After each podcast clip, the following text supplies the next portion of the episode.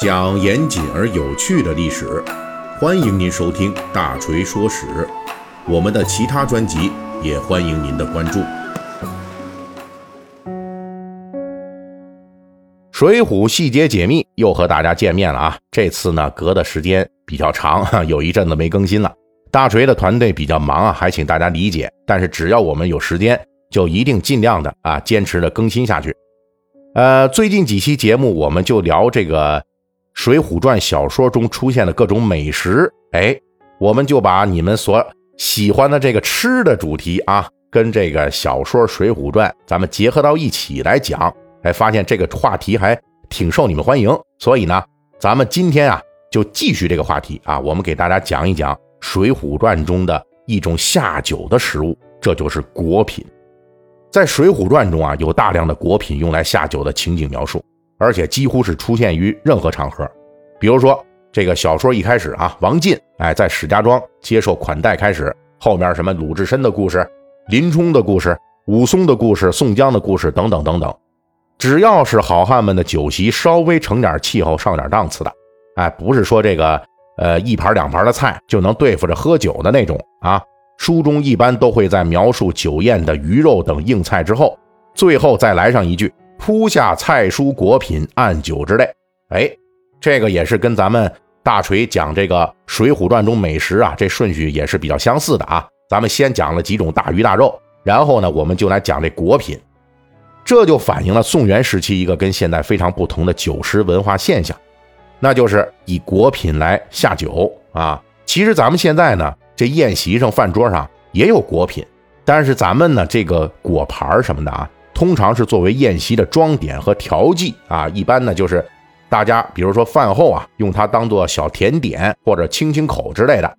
但是在宋元时代呢，人们是真的是可以一边吃酒一边吃果品作为下酒的啊。那您说了，哎，现在其实现代人也有啊，比如说我喝二两小酒，哎，就个什么苹果啦，就个橘子之类的，哎，确实也有，但是呢不那么普遍，是吧？咱们现在通常撸个串喝个酒。可是这个果品下酒呢，呃，其实它不是这个施耐庵在《水浒传》里边的这一家独创哈，因为在宋元话本及戏剧中，以果品来下酒的现象非常常见，屡见不鲜。所以这种果品下酒呢，它比现在，嗯，是要更流行、更普及一点，可以视为是宋元时期比较流行的一种酒食文化。用这个果品下酒，在《水浒传》里边还有一些。细微的区别，比如大部分时候作者在描述这类宴席的时候说的是果品，但是有一些比较讲究的时候啊，还有一种变种啊，那就是时鲜果品，而且书中明显以时鲜水果作为上品来下酒的这个倾向，这是符合历史真实情况的。在这个宋代啊，果树种植和贩卖可以说是非常发达了。所以端到桌子上用来下酒的果品也分成了明显的两大类，一类呢就是通过腌制、晒干和炮制等等方法来制作出来的蜜饯果脯之类的，啊，这就属于一般的果品了。那另一类呢就是时鲜的当季水果，这就是比较高级的酒食了。为什么这样呢？因为蜜饯果脯啊，经过处理以后啊，就去掉了水分，增加了糖度，它提升了口感。而且呢，还有一个好处就是它有利于长时间的保存。一般情况下放一两个月没什么事儿。所以，当季的水果呢，它新鲜时令啊，这就要显得珍贵一些，因为它不易保存啊。在这个南宋时期，权臣张俊在家中就宴请皇帝宋高宗，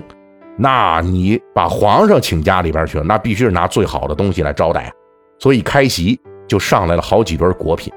并且这么多轮的果品明显是分成两类的，一类是石榴、橙子、花木瓜等等水果，而另一类呢就是蜜饯果脯、咸酸等果品。这个你们可以大概也能够从这种类啊看出一点点的这个呃小小内涵哈。你看石榴、橙子、花木瓜什么的，这些其实呢相对来讲它的保存时间是可以长一点的，所以说呢它作为一种时鲜果品，哎就更容易获得一点。那其他的，比如说什么草莓啊、什么葡萄之类的，没准放个两三天就不行了。哎，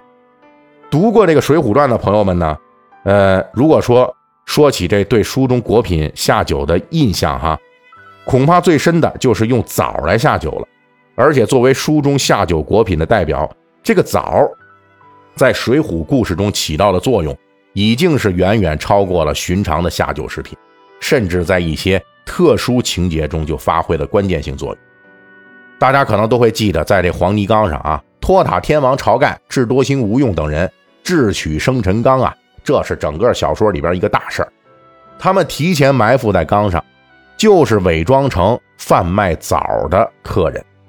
而且，当白日鼠白胜送上刚来这两桶酒之后啊，他们买下那个没有蒙汗药的那桶酒，然后就一边喝一边就着枣，就当这下酒菜了。当成功诓骗了青面兽杨志一行，就他们这一队押解生辰纲的人马，哎，也是饮用这个酒啊啊！但是他们那桶酒就装了蒙汗药啊。他们喝这酒的时候，哎，这帮人也说，哎，你们。来来来，来点吃点枣啊！也以枣来相劝。即便是警惕性极高的杨志，最后也忍不住啊，他也喝了半瓢酒，然后呢，就了几个枣吃。另一处呢，与枣有关的酒食场面，就是及时雨宋江在回乡途中遇难了。哎，于是呢，他就还到村中躲避，在当地的九天玄女庙里边就做了一个梦，梦见九天玄女拯救他呀，并且请他喝了三杯仙酒。书中就专门提到了，为了吃酒，九天玄女还下令端仙枣来给宋江下酒。宋江怕失了体面，就在当时吃了三个仙枣啊。这一节内容的这枣下酒啊，不仅是宋元果品下酒的一个细节写实，另外还承担了作者的一处伏笔。因为宋江吃的是枣，所以这枣它有核啊。那宋江呢？在九天玄女面前呢，还是比较讲究这吃酒的仪态的，所以他没有说随随便便的把这个枣吃枣的时候就把这壶给漱出来给吐了，哎，没有，而是呢把这个壶拿在这手里边啊，握在这手心里。等到宋江这一梦醒来之后啊，赫然就发现哟，这手里边怎么还有三颗枣核啊？哎，作者就借用这三个枣核。就成功的将宋江这一梦的真实与虚幻做了交叉啊，所谓似梦非梦，似真非真嘛，对吧？你要说这是个梦呢，那手里这枣核是哪来的呢？哎，就是这么一个情况。这一段呢，还真不是说作者为了事后安排这个尾巴而事先故意让宋江吃仙酒的时候一定要吃枣，因为在北宋时期，枣确实是一种大众化、普及度很高的果品。尤其是梁山好汉活动的北宋京东路一带啊，这更是盛产枣了。根据现代学者的研究，在那时候，枣已经被分成了诸多种类的货品啊，其中比较有名的呢，就是像什么青州枣、灵枣、芽枣、鸡冠枣、天蒸枣等等。作为一种大众化的果品，当时的枣也顺理成章地成为了宋人经常食用的下酒果品。即便是在前文中。我们提到的这个宋高宗赴张俊府的豪宴中，哎，这个也有一种食品叫枣圈儿这个其实就是用枣制作的果脯，还有像什么大蒸枣等等的哈，这都是当时这个张俊请皇帝吃的下酒的果品。枣为什么会在当时这么受欢迎呢？首先，在北宋时期呀，统治中心还在北方，枣在北方呢得到了广泛种植，方便运输贩卖。因此，在北方果品成为北宋消费大宗货物的同时，这枣的地位也就凸显出来了。而且，枣还有别的优点，比如说产量比较大啊，而且呢，某种程度上哈，它顶饱啊，哎，就是能当饭吃，糖分高，能量大，因此就受到了民众乃至军方的青睐啊，一度就成为了军营的标准食品，与这个军粮并列。甚至于在宋太祖统一中原的过程中，还有这南下巴蜀的过程中啊，宋军因为在当地找不到枣，那宋太祖就专门下令向进军巴蜀的宋军运送枣子。这里的这个枣啊，已经成为了当时的一种军需物资了。由于这枣的需求量大，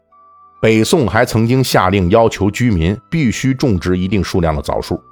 那从这个历史事实咱往回逆推，我们甚至可以发现《水浒传》中关于智取生辰纲中的一个精巧的细节设置啊，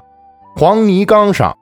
当杨志率领的大名府的军汉们看到晁盖等人扮作枣子商贩，在那里饮酒吃枣的时候，为什么会如此的羡慕呢？哎呀，馋的不行了！哎呦，首先的原因当然是天气热，担子重啊，疲惫之下呀，军汉们就想要饮酒休息一下，解解乏，就跟咱们现在似的，说热了怎么办？好想喝一杯可乐加冰啊！哎呀，是不是？但是这里面呢？其实还很可能隐藏着另外一套当时北宋年间军汉们引以为常的逻辑啊，那就是这酒喝点酒，本来就是军营里边的寻常事儿啊，这酒就是畅销货啊，而下酒的枣呢，更是军营里边的寻常之物。喝点酒，吃几颗枣，那这种熟悉的感觉，自然更容易让人放松警惕了。所以军汉们才会自然而然的就中了无用的计策，全都毫无防备的喝下了蒙汗药酒。好了，本期呢就给大家讲到这儿。啊，喜欢听大锤节目的啊，可以微信搜索添加四四七九二五八零三一七八，让我们小助手拉您进入大锤粉丝群。另外，我还有其他的几个专辑，你们也可以关注一下。好了，谢谢大家，咱们下集再会。